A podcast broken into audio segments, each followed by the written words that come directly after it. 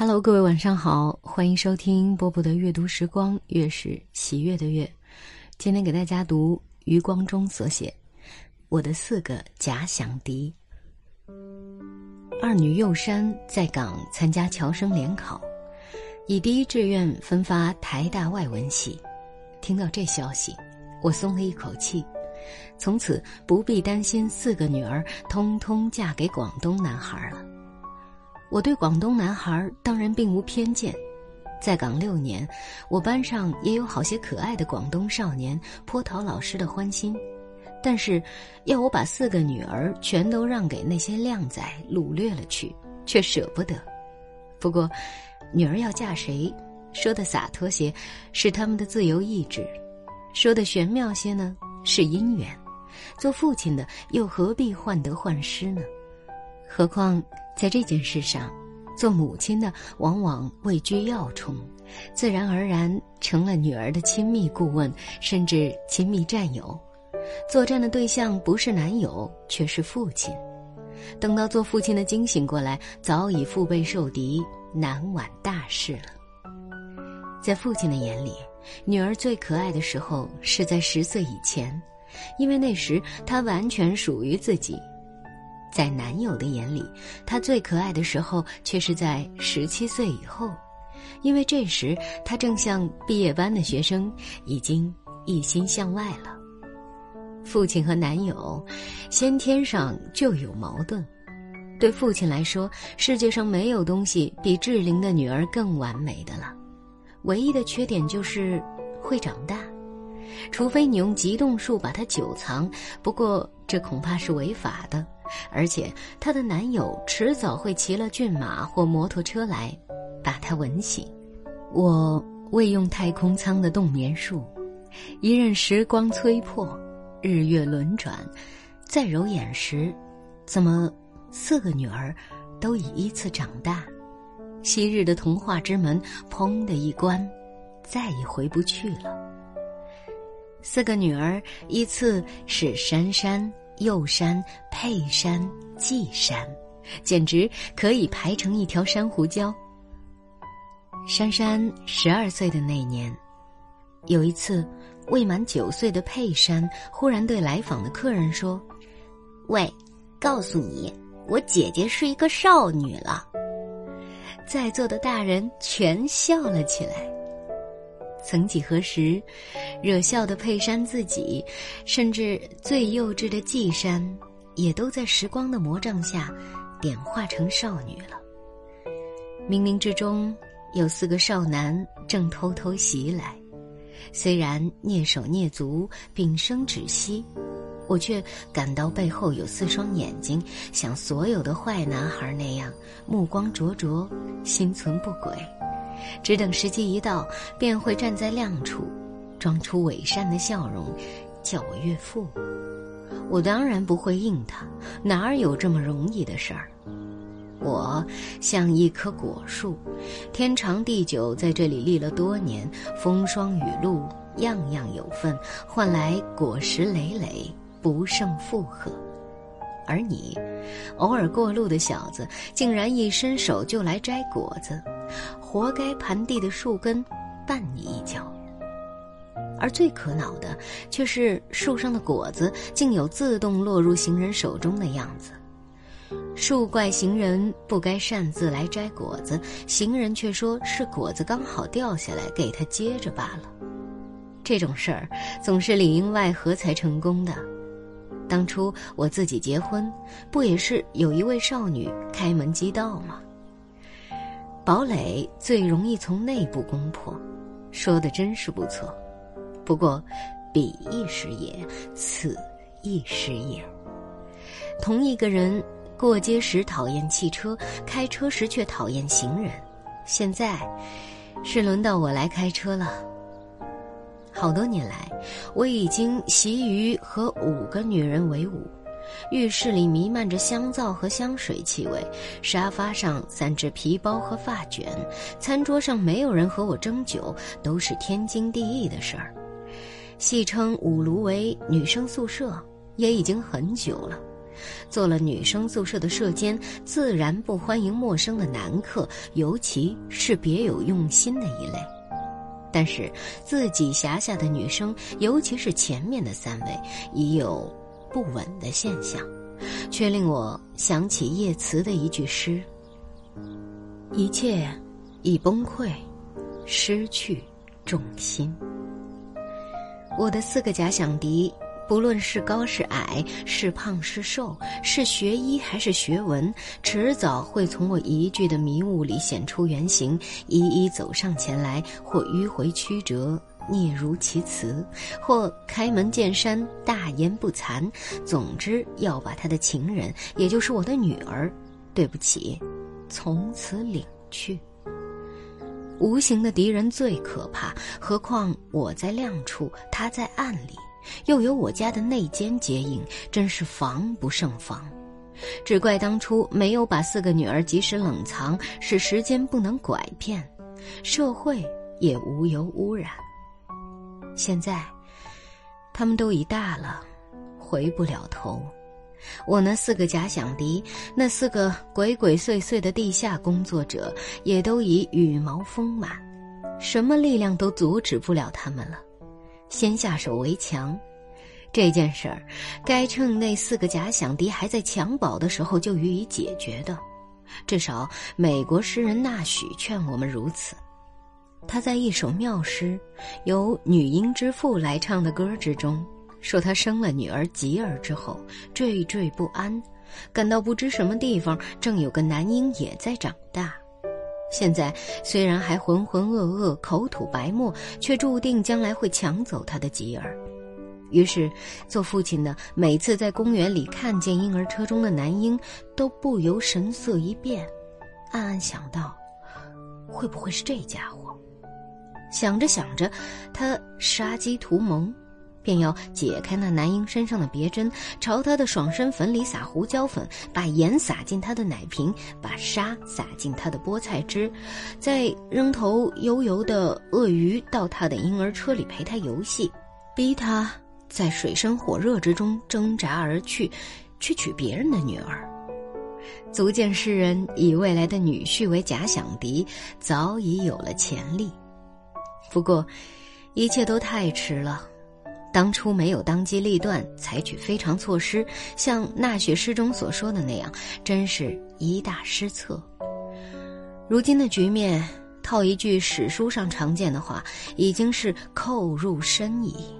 女儿的墙上和书桌的玻璃垫下，以前的海报和简报之类，还是披头拜斯、大卫凯西蒂的形象，现在，纷纷都换上男友了。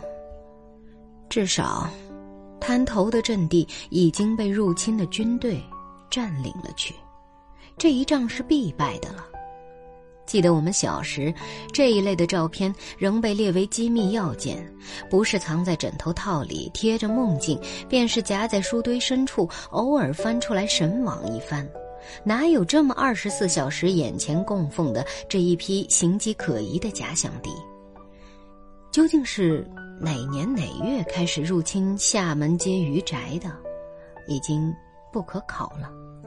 只记得六年前迁港之后，攻城的军士便换了一批口操粤语的少年来接手。至于交战的细节，就得问名义上是守城的那几个女将。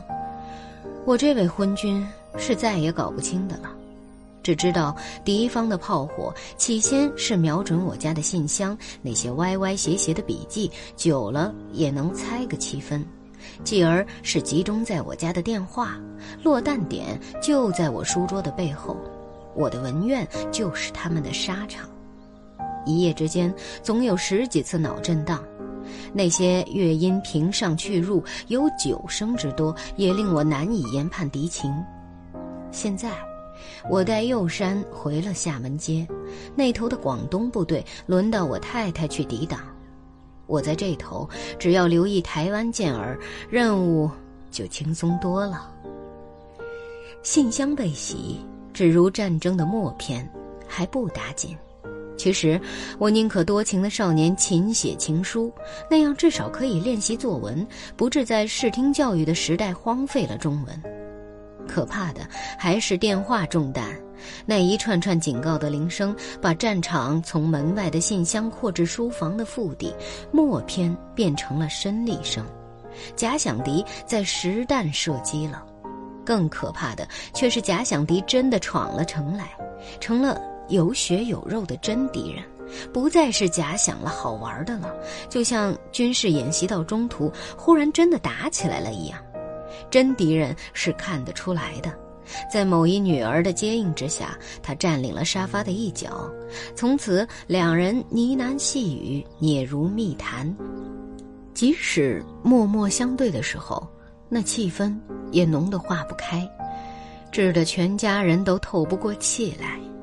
这时，几个姐妹早已回避得远远的了，任谁都看得出情况有异。万一敌人留下来吃饭，那空气就更为紧张，好像摆好姿势面对照相机一般。平时压堂一般的餐厅，四姐妹这时像在演哑剧。连筷子和调羹都似乎得到了消息，忽然小心翼翼起来。明知这僭越的小子未必就是真命女婿，谁晓得宝贝女儿现在是十八变中的第几变呢？心里却不由自主升起一股淡淡的敌意。也明知女儿正如将熟之瓜，终有一天会落地而去，却希望不是跟随眼前这自负的小子。当然，四个女儿也自有不乖的时候，在恼怒的心情下，我就恨不得四个假想敌赶快出现，把他们统统带走。但是那一天真要到来时，我一定又会懊悔不已。我能够想象，人生的两大寂寞，一是退休之日，一是最小的孩子终于也结婚之后。宋琦有一天对我说：“真羡慕，你的女儿全在身边。”真的吗？至少目前我并不觉得自己有什么可羡之处。也许真的要等到最小的季山也跟着假想敌度蜜月去了，才会和我并坐在空空的长沙发上，翻阅他们小时的相簿，追忆从前。六人一车。长途壮游的盛况，或是晚餐桌上热气蒸腾、大家共享的灿烂时光。人生有许多事情，正如船后的波纹，总要过后才觉得美的。这么一想，又希望那四个假想敌，那四个生手笨脚的小伙子，还是多吃几口闭门羹，慢一点出现吧。袁枚写诗。把生女儿说成情谊重覆车，这书带调得很有意思，却也流露了重男轻女的封建意识。按袁枚的说法，我是连中了四次覆车，命中率够高的了。余宅的四个小女孩现在变成了四个小妇人，在假想敌环伺之下，若问我择婿有何条件，一时倒恐怕答不上来。沉吟半晌，我也许会说：这件事情，上有月下老人的婚姻谱，谁也不能篡改，包括韦固；下有两个海誓山盟的情人，二人同心，其利断金，我凭什么要逆天服人，梗在中间？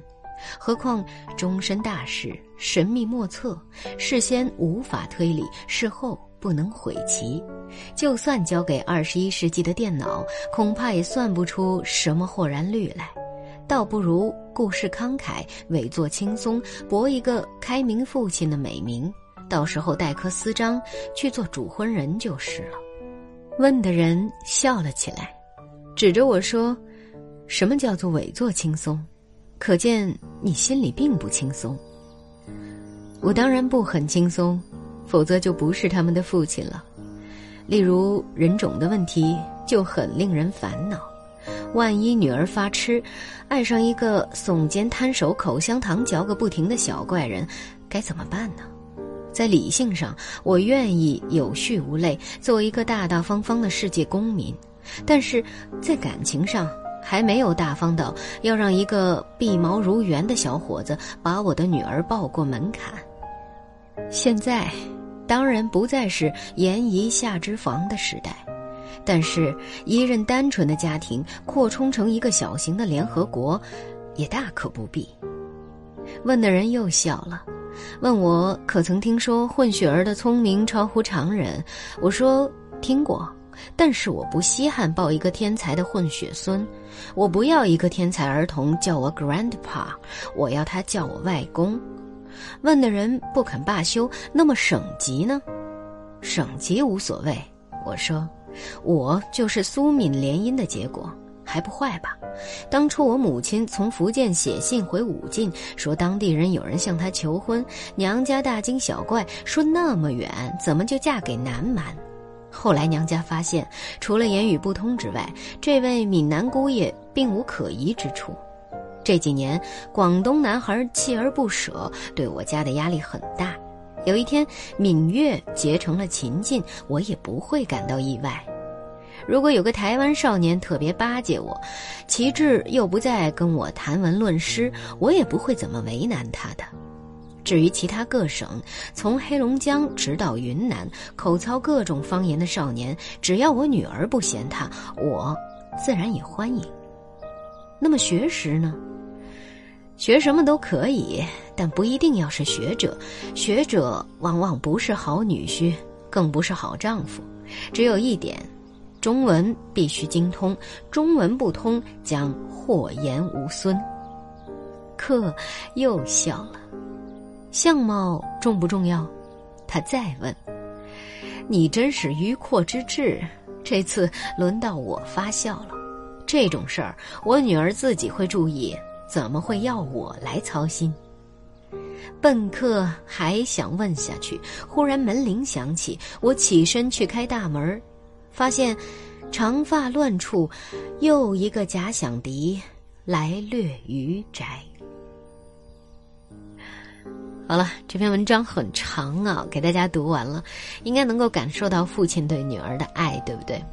呃，我前段时间在抖音上面看到一个视频，就是女儿结婚的当天啊，不是要挽着父亲，哎呦，想哭，挽着父亲进场嘛，然后。这位父亲唱歌入场的，他唱的是《亲亲我的宝贝》。哎呦，我说到这儿都想哭，真的是非常的感动啊！嗯，希望天下的父亲都平平安安的。我是波波，在厦门跟各位说晚安啦。